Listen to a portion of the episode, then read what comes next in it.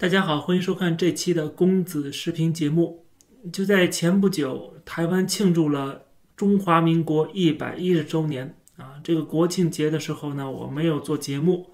那么今天呢，一会儿我会讲到。那么，台湾驻美国的代表啊，就是地下大使肖美琴，来到了美国国务院，和美国的亚太助理国务卿康达见面。在此之前呢，他还跟美国的副国务卿费尔南德斯见面。中国的反应当然就是恐吓、威胁啊，除了此外也没什么好的办法了。但是这些都是耍嘴炮啊，可以把它忽略掉的。那么，美国国务院的官员去邀请肖美琴见面啊，这个是在这个国庆节之后，这也说明了就是美国对。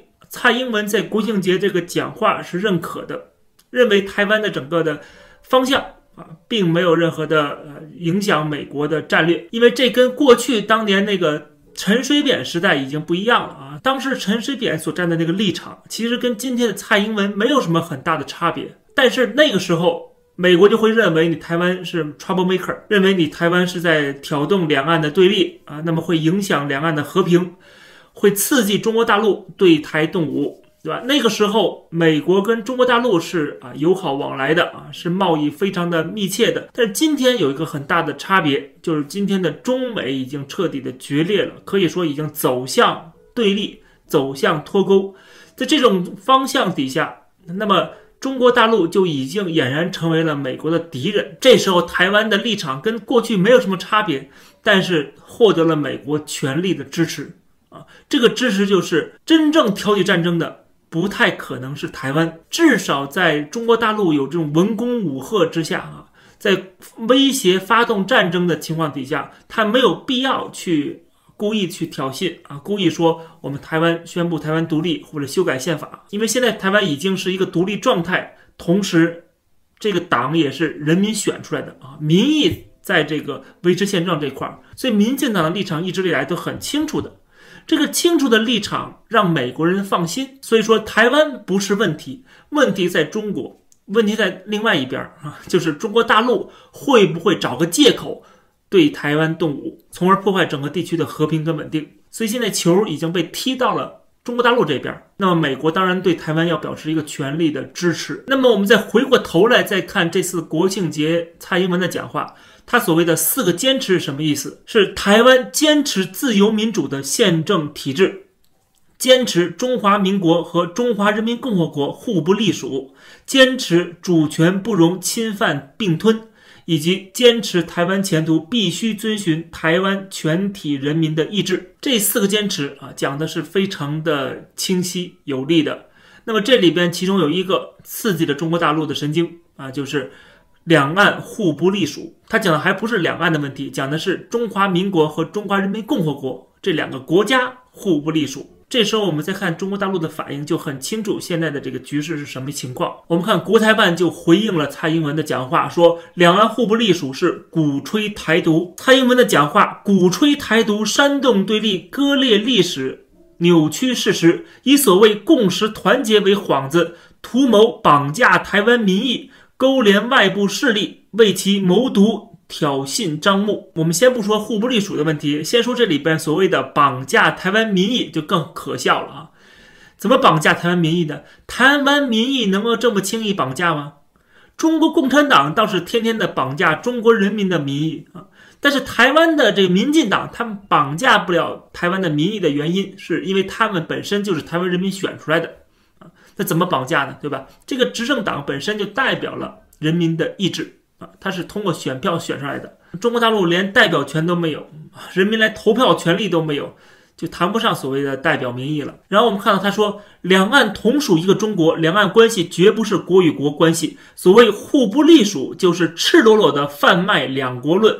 无论企图怎样包装台独分裂主张，都不能掩盖其分裂国家的险恶用心。看到没有？中国共产党在反对互不隶属这个说法的时候，他讲到的是什么？这是两国论，这是台独。而我相信绝大多数台湾人都会认为，中华民国和中华人民共和国它不是一个国家，对吧？这是两个国家，两个政权，至少是。而台湾绝对不会是中华人民共和国当中的一部分。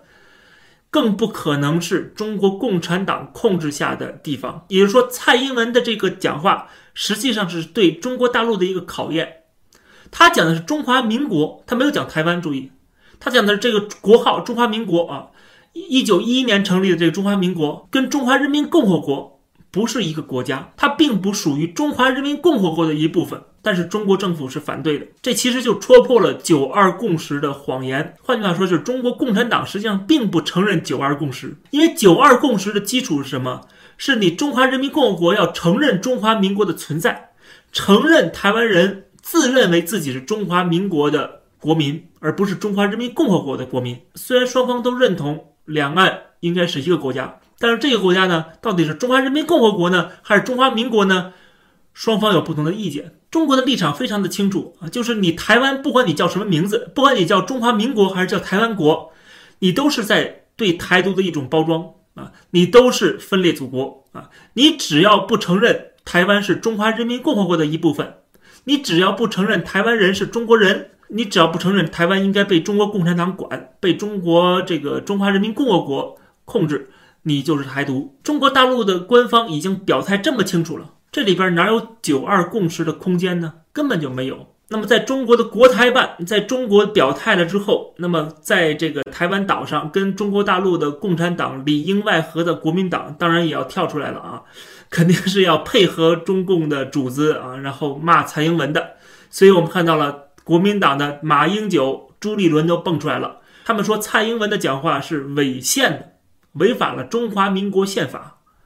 那就很奇怪了啊！这个宪法里边根本就没有提到中华人民共和国这个东西，他们根本就没有解释清楚，怎么就违宪了？难道你非要说中华人民共和国是中华民国的一部分，中国大陆应该被中华民国管？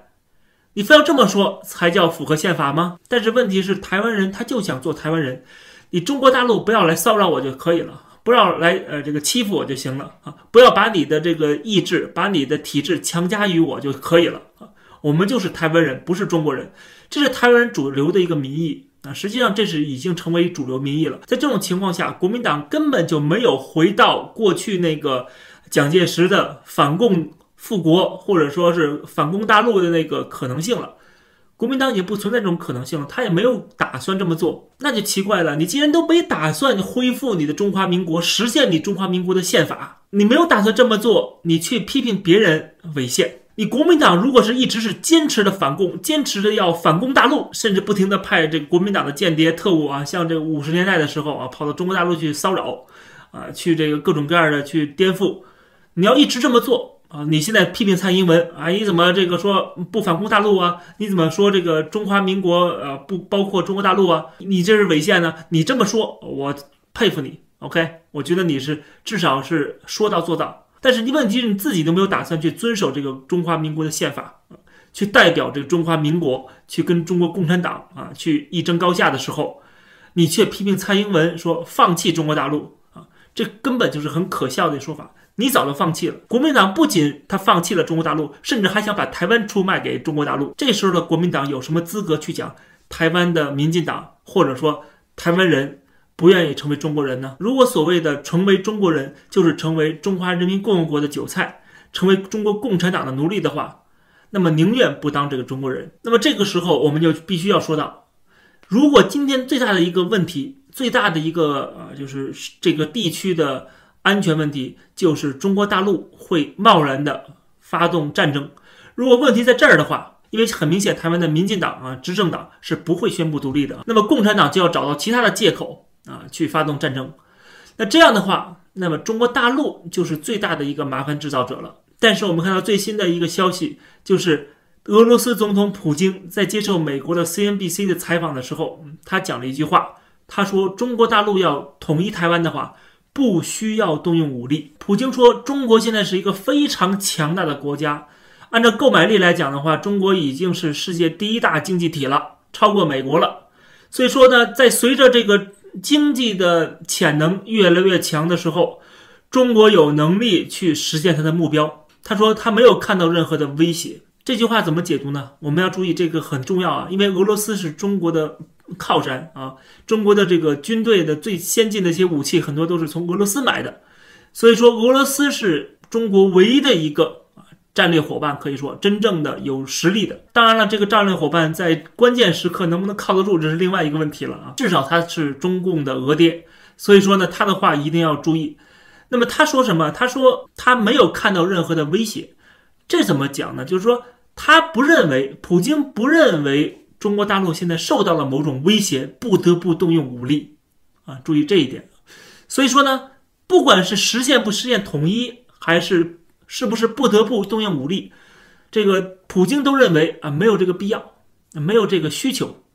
那如果这样的话啊，实际上就打了中国大陆很多的鹰派的脸。因为这些人认为和平统一已经越来越没有希望了，台湾人的民意已经看得很清楚了啊，跟中国大陆这个对立的态势已经形成了，而且跟美国越走越近，中美之间又开始这个疏离，在这种情况下，动用武力的需求可能性就越来越大。而俄罗斯普京给他们浇了一盆冷水，他的意思是说，你根本就不用动用武力就可以统一台湾。那这种情况下呢，就是让这个中国处于一个非常的尴尬的一个境地啊！你动用武力，说明你实力不够才动用武力呢，对不对？说明你经济不好才动用武力呢。如果你真的经济特别好了，像普京说的啊，你这个实力很强啊，越来越强，那你用经济实力就可以打垮台湾，根本就用不着武力。那么你动用武力的话，说明你经济不行了。但是如果你听从了俄罗斯普京的意见，你不动用武力的话，你还真统一不了台湾，真实现不了统一，实现不了所谓的伟大复兴。其实这是将了共产党一军。从这儿也可以看得出来，他的靠山，共产党的靠山俄罗斯是不同意或者是不支持中国动用武力的。那么这个时候，中国就要掂量掂量了，连你的最 close 的伙伴都不希望你动武啊！在这种情况下，你怎么可能去轻易动武呢？啊，因为你一个人的实力去单挑整个世界，嗯，是单挑不了的啊！你不要以为只是打台湾而已，跟日本、跟美国、跟整个北约啊都有关系，跟欧、跟这个最新的这个英美澳的同盟，全部都是有关系的。再加上你本身这个国家的体制就是一个呃独裁体制，跟这个自由世界是完全是格格不入的。那么全世界肯定联合起来对付你，那么中国的改革开放肯定是要完蛋的，同时它的一个战争很可能又打不赢。没法全面的占领台湾，那最后就很尴尬了。那么这时候共产党就真正的处于一个更大的危机当中了。这期的节目就跟大家先聊到这儿，感谢大家收看，欢迎点击订阅这个频道，我们下期节目再见。